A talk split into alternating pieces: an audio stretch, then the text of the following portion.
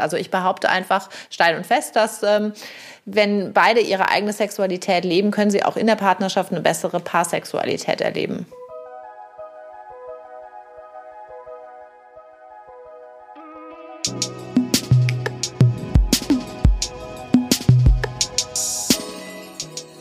Hallo und herzlich willkommen bei Cheeks Talks, dem Sexual Awareness Podcast.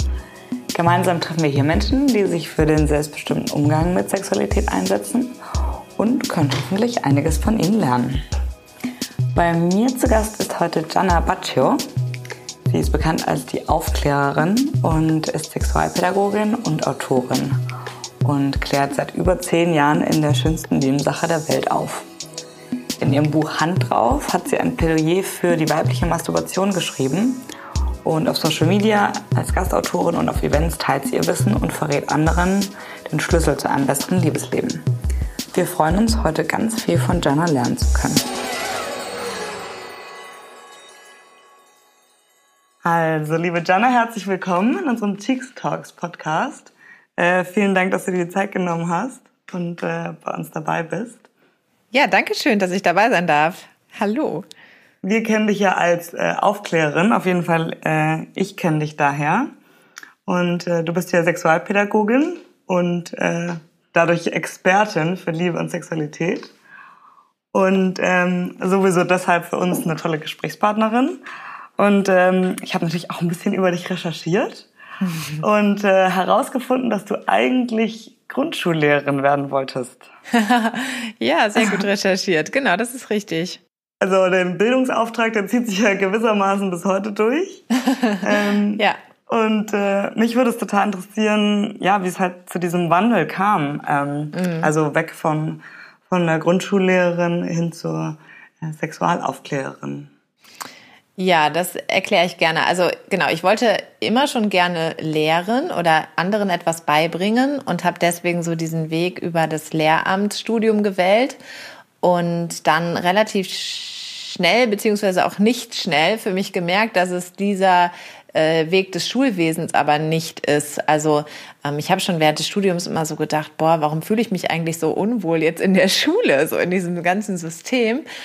Und bin aber dann erst im, ähm, im Referendariat wirklich darauf gekommen, dass ich so gemerkt habe, nee, das ist es einfach nicht so für mich. Ich möchte nicht jeden Tag mehr oder weniger das Gleiche, also so den gleichen Ablauf haben ich ziehe wirklich den Hut vor dem Lehrerberuf und ähm, zolle allen Lehrern meinen absoluten Respekt. Für mich war es damals eben nicht, aber ich habe mich irgendwie so daran gehalten, diesen, wie du schon eigentlich so schön gesagt hast, diesen Lehrauftrag zu behalten und habe mich dann umorientiert.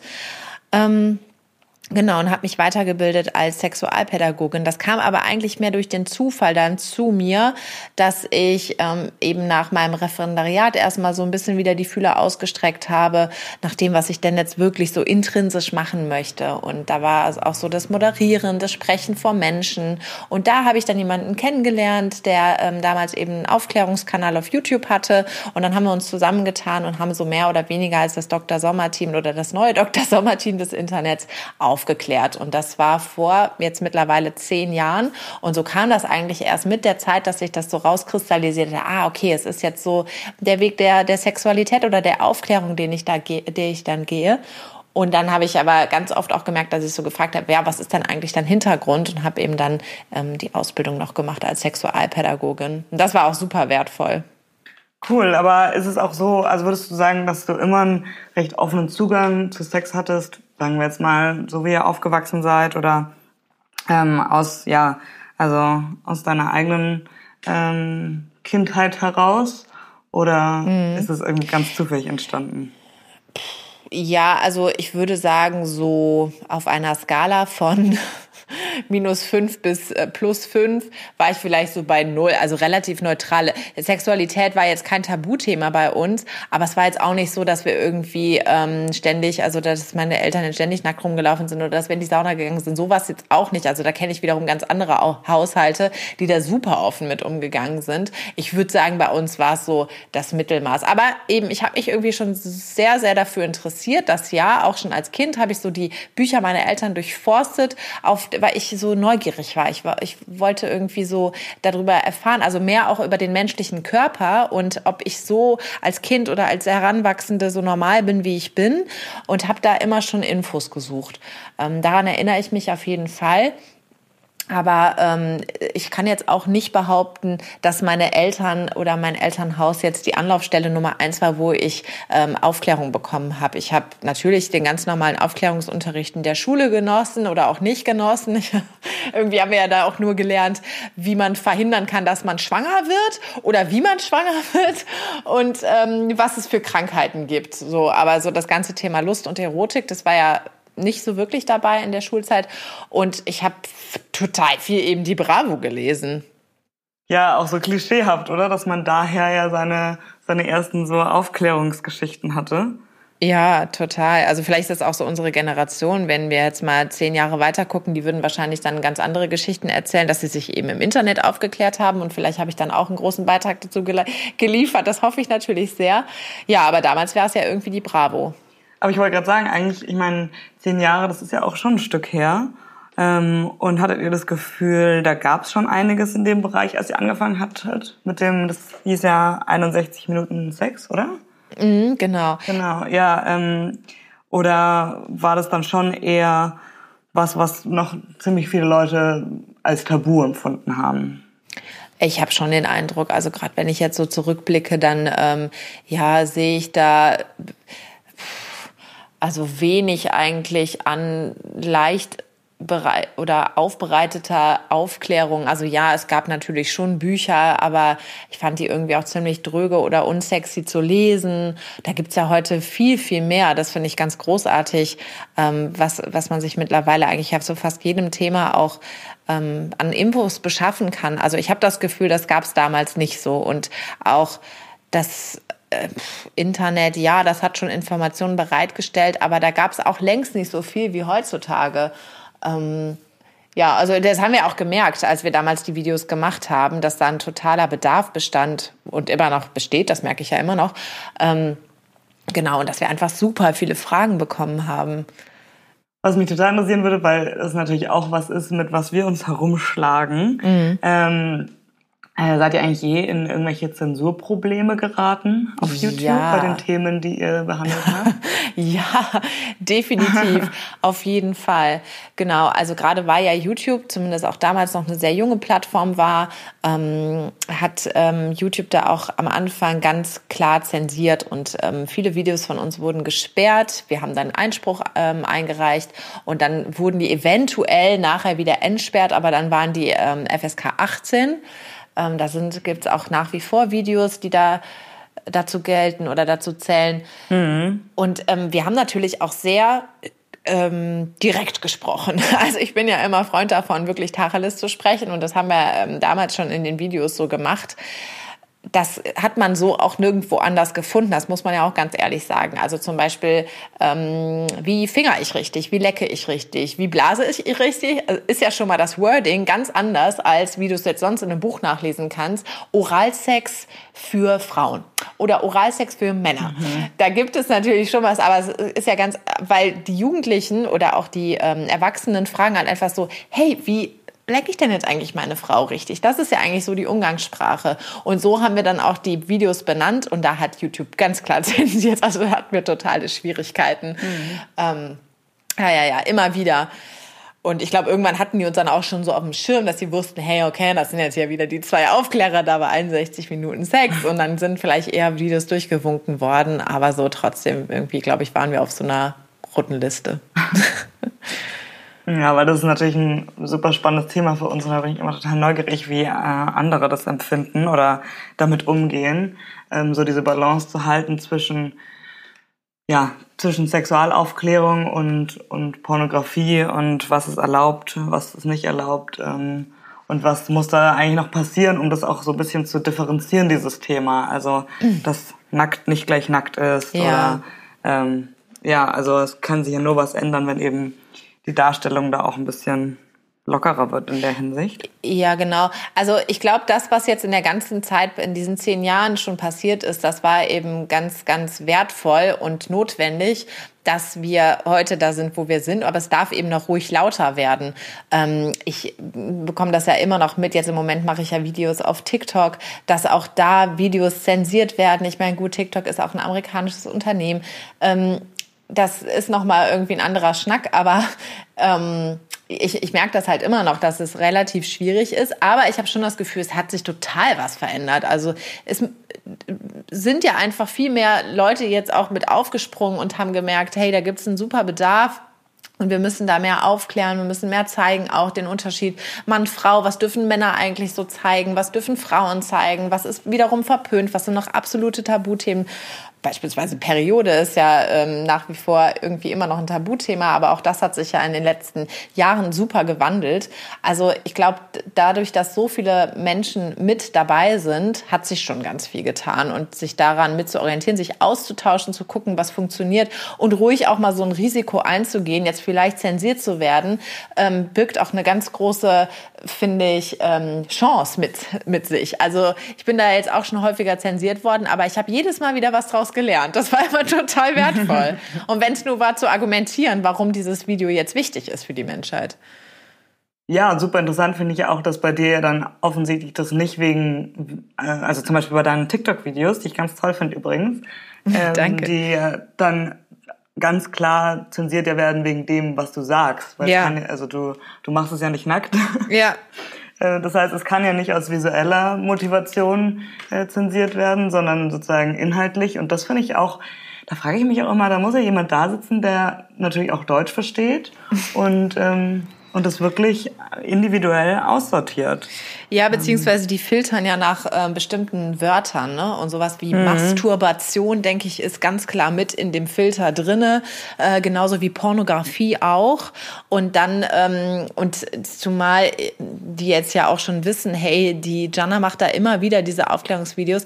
Bei mir dauert das immer eine ganze Zeit lang, bis die Videos dann freigegeben werden, weil ähm, ja die dann glaube ich ganz genau auch hingucken. Aber ich glaube, das muss halt erstmal diesen Filter durchlaufen und mm, ja, auch andere, also die risikoreiche Videos von anderen Künstlern, die werden ja auch relativ schnell gebannt.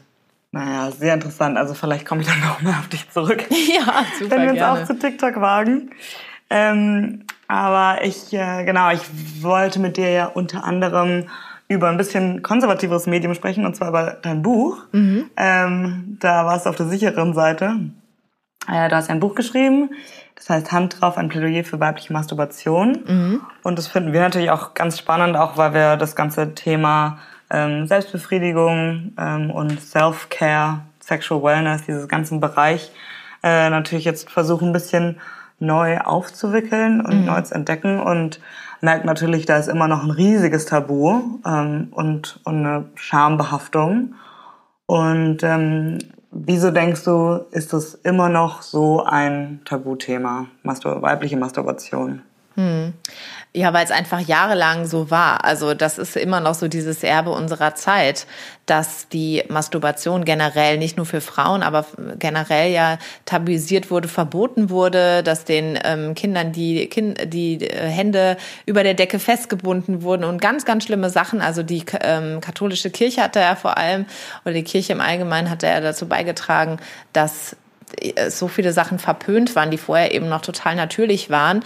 Ähm, Sexualität und Erotik war ja eigentlich äh, bis vor 2000 Jahren noch als was sehr Spirituelles und uns Kraftgebendes gesehen, aber dann kam die Kirche so dazwischen und dann nahm das Ganze einen anderen Lauf. Aber wir haben jetzt einfach über Jahrhunderte ja gelernt, dass das etwas ist, was sich nicht gehört und was man hinter verschlossenen Türen macht oder womöglich besser eigentlich gar nicht macht, worauf man auch am besten eigentlich gar keine Lust hat. Und äh, dadurch, ähm, dadurch kam das. Äh, Hexenverbrennung ähm, hat mit dazu beigetragen. Und dann, dass Frauen ja als hysterisch abgetan wurden, wenn sie ähm, Lust, äh, Begierde gezeigt haben oder auch nur ausgestrahlt haben. Also es war ganz, ganz viel so Bedrohliches dabei. Ganz viel, was übergestülpt wurde an Ideen. Äh, also ja, ganz abstrus. Aber das, ähm, da glaube ich, haben wir einfach immer noch sehr viel aufzuarbeiten, weil so diese, dieses Zeitalter der Aufklärung ist einfach noch muss man ja sagen, sehr jung. Und ähm, ich glaube, das dauert eben auch noch eine Zeit, bis wir da. Ähm, meine Vorstellung ist ja wirklich so, dass wir da alle sehr offener mit umgehen. Aber wenn du dir das so geschichtlich anschaust, denkst du, es ist dann auf jeden Fall für Selbstbefriedigung generell, also für Männer und Frauen, oder sieht man da auch schon einen ganz klaren Unterschied, so die Herangehensweise mhm. weibliche und männliche Selbstbefriedigung, also dass die weibliche noch stärker tabuisiert ist aus irgendeinem Grund? Ja, genau. Also das, das lässt sich schon auf jeden Fall beobachten. Dass, ähm, ich meine, das Geschlechtsteil von ähm, Männern, von Jungen, das liegt einfach außen, ist klarer sichtbar, ist somit auch klarer ähm, normalisiert, so dass es halt einfach da ist. Ähm, die ähm, Geschlechtsteil äh, oder ich sage lieber die Genitalien, weil in Geschlecht steckt immer das Wort schlecht drinne und ich versuche mich immer so möglichst positiv auszudrücken. Genau, also die Genitalien der Frauen, die liegen halt natürlich auch äußerlich sichtbar da, aber die ähm, Vagina beispielsweise, ähm, die Gebärmutter, die liegen innen und deswegen ist es so, als so ein, habe ich da oft das Gefühl, als das große Mysterium, das weibliche Genital ist das große Mysterium, ist eigentlich völliger Quatsch. Also wir wissen ja mittlerweile alles, was vorhanden ist. Oder das äh, erregbarste Organ der Frau, die Klitoris, ist ja auch zum größten Teil nicht sichtbar. Wir sehen ja nur den kleinen Spitz, die kleine Spitze des Eisbergs. Und ähm, ja, das trägt äh, mit dazu bei, dass bei, wenn kleine Mädchen sich anfassen, sich ähm, schon Selbstbefriedigung, das machen sie ja schon auch im sehr jungen Alter, dass sie da merken, oh, das fühlt sich aber gut an, dann wird das leider immer noch häufig von ähm, Eltern, von der Erziehung von Institutionen eben verboten oder so, pf, das gehört sich aber nicht, ist pfui mhm. und so weiter. Und bei, äh, bei Jungs, die sich anfassen, die ihren Penis schon anfassen, ist das viel eher so, hey, ja, das ist ja super, also wird positiv bestätigt. Doch, das lässt sich schon auch sehen sehen. Deswegen ähm, ist es natürlich da auch immer noch für Frauen schwieriger, einen guten Zugang zu finden. Was ich auch oft schon gehört habe, ist, dass dann vor allem Frauen ähm, das so ein bisschen sehen als Konkurrenz zur Partnerschaft oder dass sie das so empfinden, na ja, also ich bin ja in einer festen Partnerschaft und wieso sollte ich mich selbst befriedigen? Mhm. Oder dass vielleicht sogar vom Partner ähm, so kommuniziert mhm. wird, so, hey, sag mal, befriedige ich dich nicht gut genug? Oder ähm, ja, würdest du sagen, das ist, das ist auch irgendwie eine typisch weibliche Sicht oder ein Grund, wieso ähm, einige Frauen da noch keinen Zugang zu gefunden haben? Ähm, ja, wobei ich das jetzt so ähm, da, also ich glaube, das ist erst durch die Tabuisierung, die ja vorher passiert ist, machen wir das heute so, weil wenn wir Sexualität und auch die Solosexualität als etwas Natürliches ansehen, dann würden wir das ja viel eher auch mhm. ähm, akzeptieren, dass einfach der Partner auch seine eigene Sexualität hat. Ich glaube, das geht aber in beide Richtungen so. Also ich beobachte das wohl andersrum auch, dass auch Männer ähm, verurteilt werden, die sich selbst befriedigen oder die dann Pornos gucken und wo man dann sagt, ähm, oder wo, wo Frau dann vielleicht sagt, so, hä, was ist denn jetzt eigentlich los? Ist jetzt unser Sex nicht, nicht ausreichend oder was? Also das beobachte ich wohl bei beiden Geschlechtern. Und ähm, das ist schade. Mhm. Es ist einfach schade, weil dadurch nimmt man sich was und dadurch nimmt man auch was der Partnerschaft. Also ich behaupte einfach steil und fest, dass ähm, wenn beide ihre eigene Sexualität leben, können sie auch in der Partnerschaft eine bessere Paarsexualität erleben. Mhm, du sprichst ja schon an, so das hätte ich dich nämlich jetzt gefragt. Du hast ja ein Plädoyer geschrieben. Das heißt, ja. du sagst ja, naja, wieso, also wieso sagst du, ist Masturbation denn so notwendig für uns? Ja, also ich glaube, das ist ja auch etwas, was ihr selber ja mit auch propagiert, so dieses Self-Care-Time oder wie hast du es eben so schön ausgedrückt, also dieses, diese Zeit, die ich mit mir selbst verbringe. Und ähm, das muss ja gar nicht unbedingt bedeuten, dass ich da zwangsläufig meine Hand in die Hose stecke oder dass ich jetzt nur an meinen Genitalien rumspiele. Es ist natürlich äh, so grundsätzlich die Zeit, die ich mit mir verbringe und die ich dann auch schön mit mir verbringe. Natürlich, das kann einerseits äh, sein, dass ich mir einen Tee mache oder dass ich ein schönes Buch lese, aber auch eben, dass ich meinen Körper zelebriere. Und ähm, für mich zählt eben ganz klar auch die Masturbation mit dazu. Und ich ähm, kann eben aus so vielen positiven Erfahrungen von Frauen sprechen, die, mit denen ich dadurch äh, Geschichten durchgegangen bin und die dann erlebt haben, so wow, ich habe jetzt erst durch die Masturbation oder durch dieses mit mir ausprobieren und ähm, mich selber anfassen, kann ich jetzt eigentlich erst richtig sagen, was mir gefällt. Ich kann es dadurch meinem Partner weitergeben und ich habe aber auch einfach Spaß, das mal so für mich zu machen und mir mal einfach eine halbe Stunde Zeit zu nehmen, ein Bad zu nehmen und mich danach aufs Bett zu legen und es mir gut gehen zu lassen. Mhm. Also das, das ganze große Thema eigentlich Achtsamkeit ist so ein bisschen reinzunehmen, oder? Also ich Total. achte auf mich selber, ja, ja, ja. ich nehme mir die Zeit und ähm, sehe das genauso wie ein Tag im Spa oder einen Nachmittag in der Badewanne. Genau, weil was ich sehr ähm, häufig äh, jetzt wahrnehme, ist einfach so sehr der Fokus nach außen, dass der, dass der Fokus sehr nach außen gerichtet ist. So, also dass wir uns sehr daran orientieren, was machen andere so, wie weit sind andere, wie sehen andere aus. Ähm, ich meine, die Medien, die wir so nutzen, die sind ja auch darauf ausgerichtet. Und ähm, das ist ja einfach mal genau das Gegenteil davon, ne? so die Sicht nach innen zu richten, mhm. zu mir selbst, zu meinen eigenen Bedürfnissen. Und ja, das dahinter steht definitiv Achtsamkeit. Achtsamkeit. Was ist denn, was du Frauen rätst, die da wirklich noch gar keinen Zugang zur Masturbation haben? Also sagen wir mal, es hören jetzt Frauen zu und die mhm. sind so, oh, ich weiß, dass es alles gut ist und es klingt ja auch toll, aber aber ich habe ähm, einfach keine Lust Grund, drauf, ne? Ja, das, das höre ich auch. Ganz genau, oder also es gibt ja ganz verschiedene Gründe.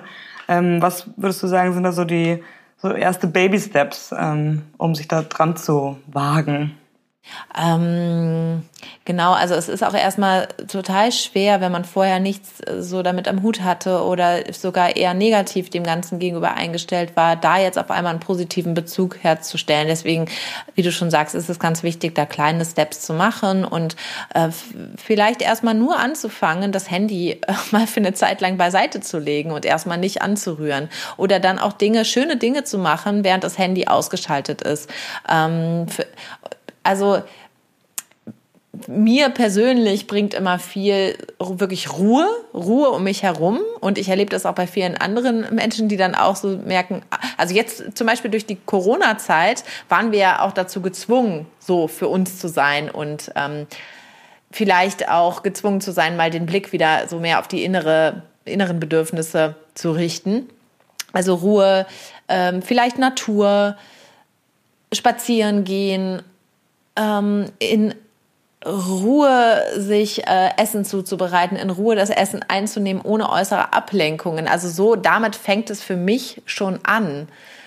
Ähm, für sich selber ähm, etwas, sich selbst etwas Gutes zu tun. Und das sieht ja bei jedem auch ganz unterschiedlich aus. Bei dem einen ist es ähm, tatsächlich etwas, eine Pflegeroutine vielleicht zu machen. Ähm, ja, bei dem anderen ist es vielleicht eine sportliche Betätigung. Und für sich selbst mal so zu gucken, was, was ist denn da eigentlich? Also ich ähm, werde halt so häufig gefragt, ja, was kann ich denn eigentlich tun? Was kann ich denn eigentlich tun? Und ich möchte aber so gerne die Menschen in ihre Selbstverantwortung bringen und äh, zu sagen, ja, was willst du denn? Was willst du denn eigentlich? Und dann sind sie häufig schon überfordert, weil das sind wir überhaupt gar nicht gewohnt. Ich kenne das ja selbst auch, total.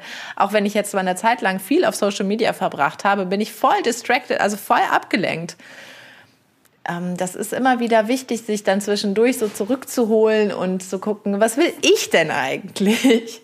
Also sozusagen das als der erste Schritt, wirklich halt diese, diesen Schritt zu sich selbst finden, sich die Ruhe nehmen, äh, darauf achten, was man wirklich will, aber dann so im zweiten Schritt würdest du sagen, ja, man kann Masturbation wirklich lernen. Ähm, Genau, also ich bin der Meinung, dass ähm, Frau Masturbation definitiv lernen kann und ähm, dafür ist aber auch erstmal wichtig, sich diese Zeit so einzuräumen. Wir sagen ja auch häufig, ähm, ich habe keine Zeit, ich muss noch dies und jenes tun. Und dann, wenn wir aber genauer so mal durch einen Tagplan, Tagesplan gehen, dann wird oft schon klar, ah, okay, so dazwischen ist aber wirklich mal ein Zeitslot. Ähm, möchte aber auch gerne dazu sagen, dass ähm, so viele Frauen denken, dass die Masturbation ähm, oder auch der Orgasmus halt ganz schnell gehen muss oder gehen soll. Und ähm, das stimmt eben gar nicht. Also es kann sein natürlich, dass ein Orgasmus schnell kommt, aber das ähm, kann eben auch mal dauern. Und ähm, ich selber durfte eben lernen, dass es dann, ähm, dass wir uns mindestens mal eine halbe Stunde nehmen dürfen, uns das auch einzugestehen und uns zu erlauben, dass wir uns mindestens eine halbe Stunde Zeit für uns nehmen und da auch da wieder mit Baby Steps anzufangen, ähm, einzucremen, zu berühren, erst den ganzen Körper mit einzubeziehen, dann natürlich auch die Genitalien mit einzubeziehen und langsam vorgehen, zu gucken, oh okay, so das ist ja eine schöne Körpersensation. Wie fühlt sich das denn jetzt eigentlich an? Oder wie fühlt sich das hier an?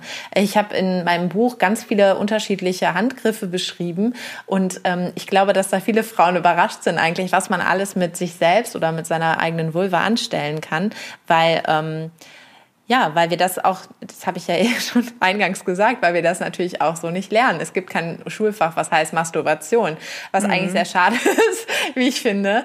Ähm, vielleicht aber auch gut, weil es dafür einfach andere Institutionen oder ähm, Wege geben darf, die, wo wir das lernen können.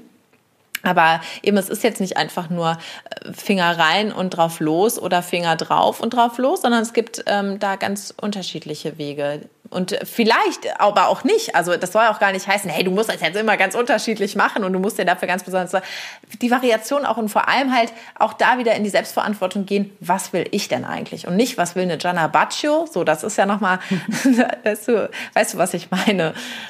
Ja, und also klar, das ist natürlich, weil wir uns damit viel auseinandersetzen mit so der Repräsentation und was man so sieht.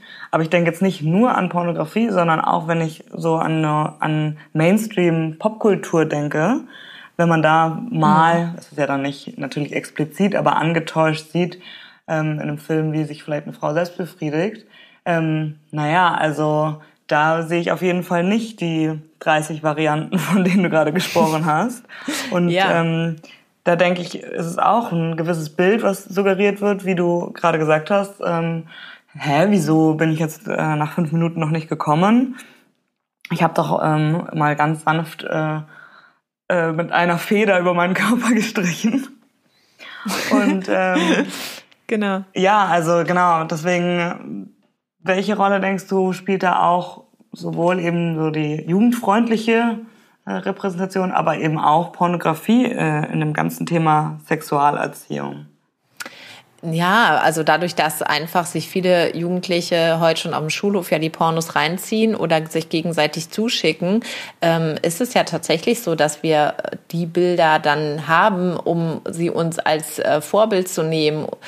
Ähm, ich habe so viele Fragen zum Thema Analsex bekommen und ich glaube, dass das jetzt bis vor vor 20 Jahren vielleicht noch nicht so ein, so ein Thema oder so ein Trend war, irgendwie, dass wir Analsex machen müssen. Also, ne, das natürlich kann das eine mhm. Spielform sein, aber ich glaube, dass ähm, da Jugendliche, junge Erwachsene auch, glaube ich, denken, sie müssten das jetzt machen, um irgendwie ähm, mit gehören oder weil das eben doch so häufig gezeigt wird oder der Sex ähm, ist rein penetrativ, also ähm, rein auf Penetration ausgelegt und durch das rein raus müsste Frau zum Orgasmus kommen. Ne? Da gibt es so viele Irrtümer.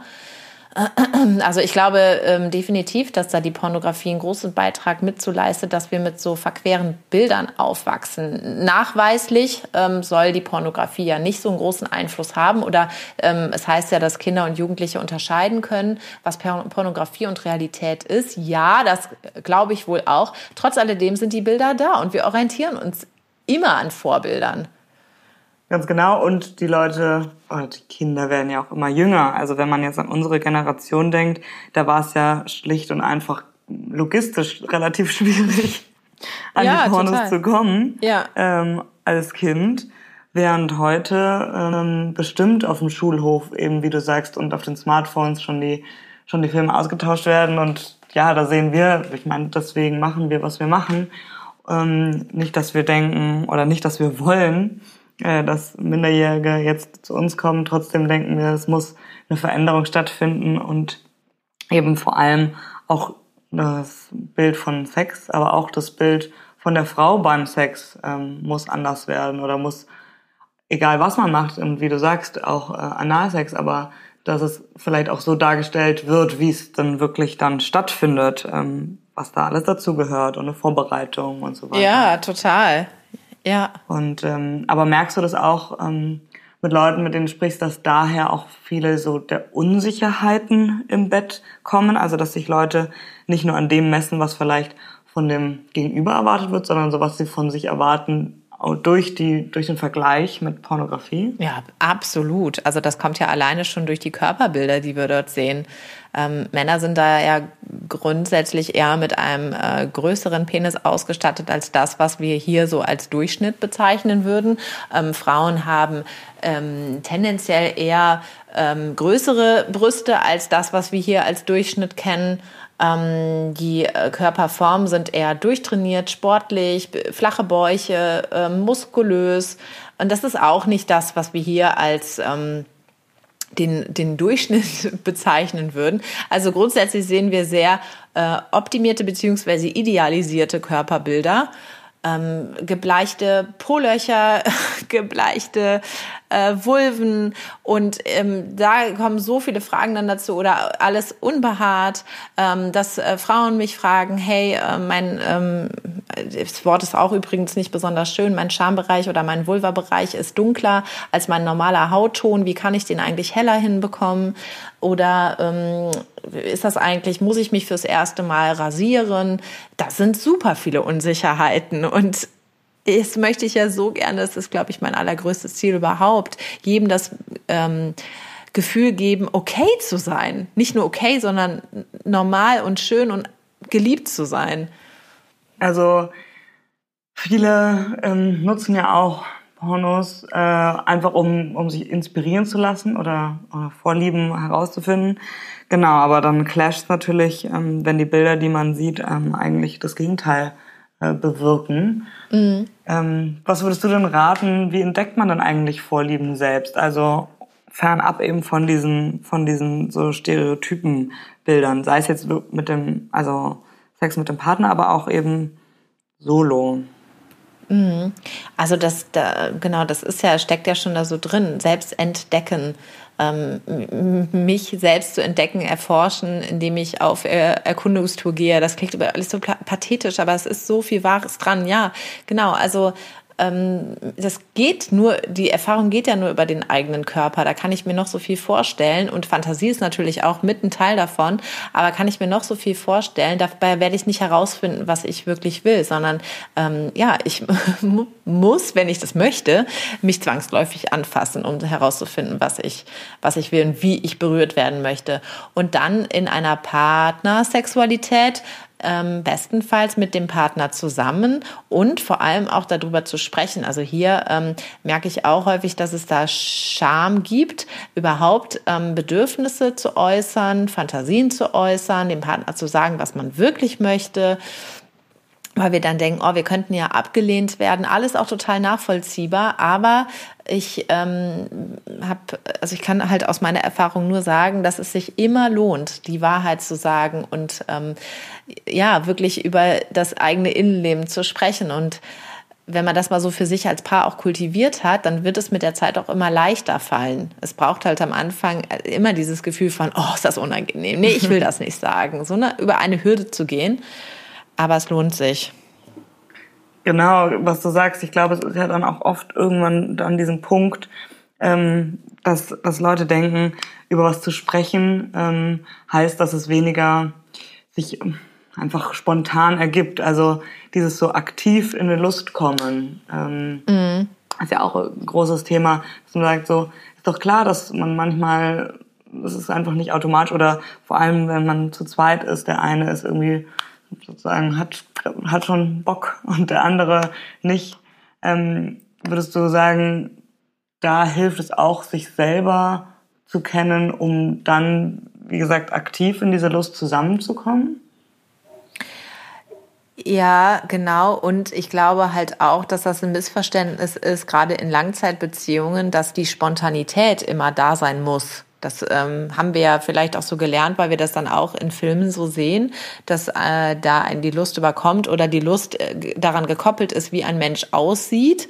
Ähm, vielleicht gibt es ja auch andere Wege und auch eben, dass man vielleicht sich auch als äh, Langzeitpaar oder als Paar, welches Kinder zusammen hat, ähm, zum Sex verabredet. Das wirkt vielleicht im ersten Schritt erstmal total unromantisch, aber ähm, sich vielleicht von so manchen Vorstellungen auch mal zu lösen, dass das jetzt grundsätzlich immer was mit Romantik, mit Spontanität zu tun haben muss. genau, wenn man sich dann so aktiv verabredet, was ja auf den ersten Blick eben unromantisch oder unspontan wirkt, aber das dann vielleicht gerade ähm, der Moment ist, wo man aktiv ähm, sich Dinge traut auszuleben, Fantasie, die man schon länger ansprechen wollte, die sonst so, so spontan gar nicht zustande gekommen wäre vielleicht.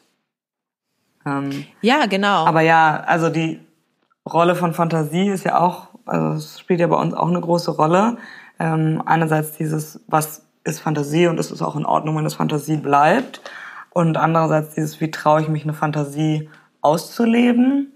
Ähm, wie schätzt du das ein, sozusagen, was sind Fantasien, die von außen, ähm, also dass Leute das Gefühl haben, wie du gerade gesagt hast, mit dem Analsex, das war schon immer was, was Leute ausprobieren wollten, aber jetzt ist es sozusagen suggeriert, so das muss ich machen. Also wie so ein Performance-Druck. Es ist so ein bisschen so eine, ein Narrativ unserer Leistungsgesellschaft, ich muss diese fünf Sachen abgehakt haben, sonst, hat, sonst hatte ich keine äh, vollkommene Sexerfahrung.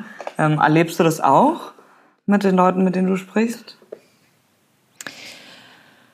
Ja, also genau, es ist auf jeden Fall definitiv dieser Leistungsgedanke dabei, dass ähm, ich von ähm, Menschen gefragt werde, hey, wie schaffe ich das denn jetzt eigentlich, dass mein Partner so und so zum Orgasmus kommt oder dass er abspritzt, ähm, dass die, ähm, dass der Orgasmus so und so ausfällt. Ja, also es ist schon ein Vergleichen dabei, schon so ein Leistungsgedanke und ähm, das mit dem Analtext beziehungsweise dem Abhaken von Dingen würde ich sagen, so und so. Also ich glaube, dass manche auch einfach ähm, für sich so einen Weg halt herausgefunden haben, wie es funktioniert und dann ähm, muss da nicht zwangsläufig noch ähm, Analsex stattfinden. Also ich glaube, da sind manche so, manche so, weil ähm, auch das Thema Analsex ja beispielsweise tabuisiert ähm, ist oder als schmutzig betitelt wird, ähm, dass es für ein, einige Menschen halt überhaupt gar nicht in Betracht kommt.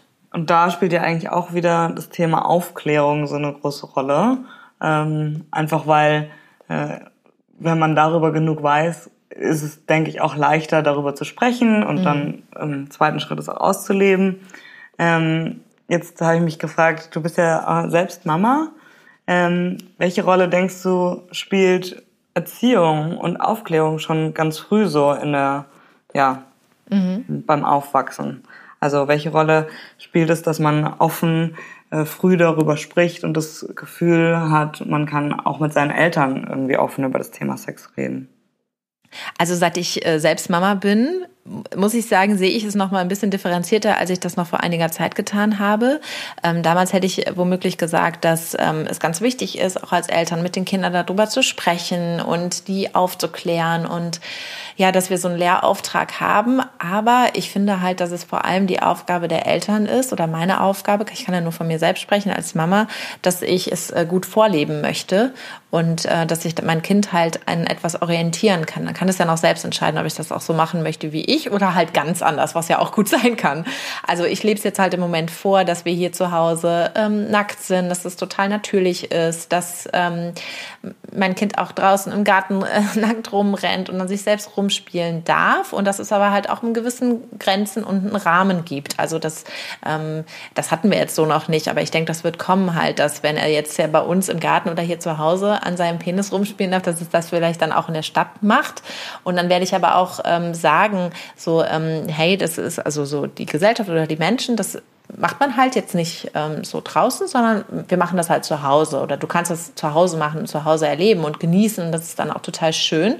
Äh, also so positiv auch bestärken in dem, was es tut und dass es sowieso halt so, wie es ist, total gut ist. Und ähm, der, ich habe gerade ein Posting auch auf, auf Instagram dazu gemacht, wie normal das eben auch sein darf, dass ein Kind auch die Eltern natürlich anfassen möchte und auch, dass da aber jeder für sich selbst entscheidet, wo Grenzen sind. Und die zieht ja jeder ganz woanders. Ähm, und dann das Thema Aufklärung, ja, wenn mein Kind mich danach fragt, beziehungsweise wenn ich halt das selber das Gefühl habe, so jetzt darf ich dazu was erklären oder jetzt brauchst du da irgendwie eine gewisse Aufklärung. Ich finde nicht, dass wir uns jetzt ähm, grundsätzlich zu einem bestimmten Alter ähm, hinsetzen müssen, um zu sagen, so jetzt packen wir mal das Thema Aufklärung auf den Tisch, weil ich weiß auch schon, dass ähm, so diese Scham von, von der Natur so eingerichtet ist, dass es halt einfach irgendwann so ist, dass mein Kind sich schämen wird. Und bei mir sowieso ganz bestimmt wird es sich schämen dafür, was die Mama alles so macht. Ähm, und das ist auch okay. Also das, der darf das ruhig auch blöd finden und darf mich auch äh, ruhig mal blöd finden ähm, so, dass ich ihm das aber dann auch erklären kann, ähm, warum ich das tue, warum ich das sinnvoll tue und so weiter.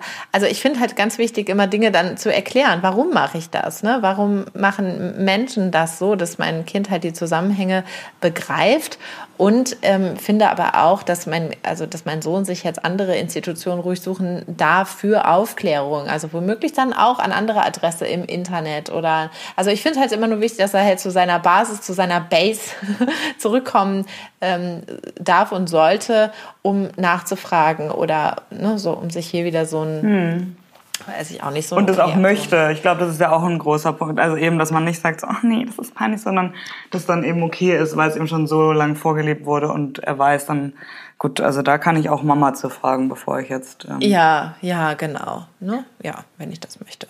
Schön, ja, und also so als Abschluss, wenn du so genau diese nächste Generation anschaust, was wäre da so dein größter Wunsch, was sich da noch ähm, ändern muss? Sagen wir mal eben jetzt vorgespult und dein Sohn ist über 18, so der, der Umgang ähm, der nächsten Generation mit, mit Sexualität. Mhm.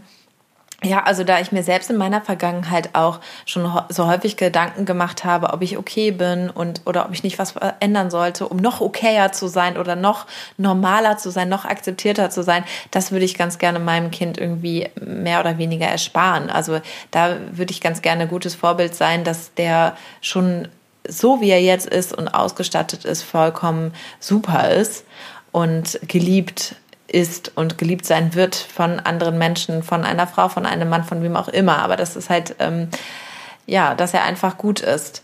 Und das würde ich ganz gerne auch ähm, den Menschen da draußen, nicht nur Jugendlichen, es gibt ja auch ähm, die Unsicherheiten durchaus bei Erwachsenen, aber das würde ich halt so gerne vermitteln, dass wir so ein ähm, besseres Bild von uns einfach selbst hätten ja. Punkt. Punkt. Das ist es eigentlich. Ja, ja. Genau, das, ist auf jeden Fall ein sehr, sehr schöner Wunsch. Damit sind wir schon am Ende unseres Gesprächs leider. Vielen, vielen Dank, Jana. Sehr gerne. Ähm, vielleicht magst du ja kurz sagen, wo man dich äh, sehen und lesen kann, wenn du möchtest. Ja, super gerne, genau. Ich habe ja schon so ein paar Sachen hier und da irgendwie mal fallen lassen. Also genau, ich bin halt auf den, ähm, sage ich mal, größten Social-Media-Plattformen vertreten und äh, drücke mich da sehr gerne aus und zeige Dinge aus meinem äh, Privatleben, aber eben auch ja grundsätzlich zum Thema Aufklärung auf Instagram, auf TikTok mache ich ja jetzt seit einiger Zeit äh, Videos. Und ähm, ansonsten biete ich Coaching an vor Ort. Also ich wohne in Hamburg, in Hamburg, aber auch online und am besten schaut man sich dazu einfach mal meine Website an. Ähm, das werdet ihr wahrscheinlich noch mit in die Shownotes auch packen, janabacio.de. Und ähm, genau, ansonsten gibt es mein Buch überall dort, wo es Bücher zu kaufen gibt und online. Und ähm, das heißt Hand drauf. Ganz easy. Super, vielen, vielen Dank dir. Super gerne. Danke euch. Schön, dass ich dabei sein konnte.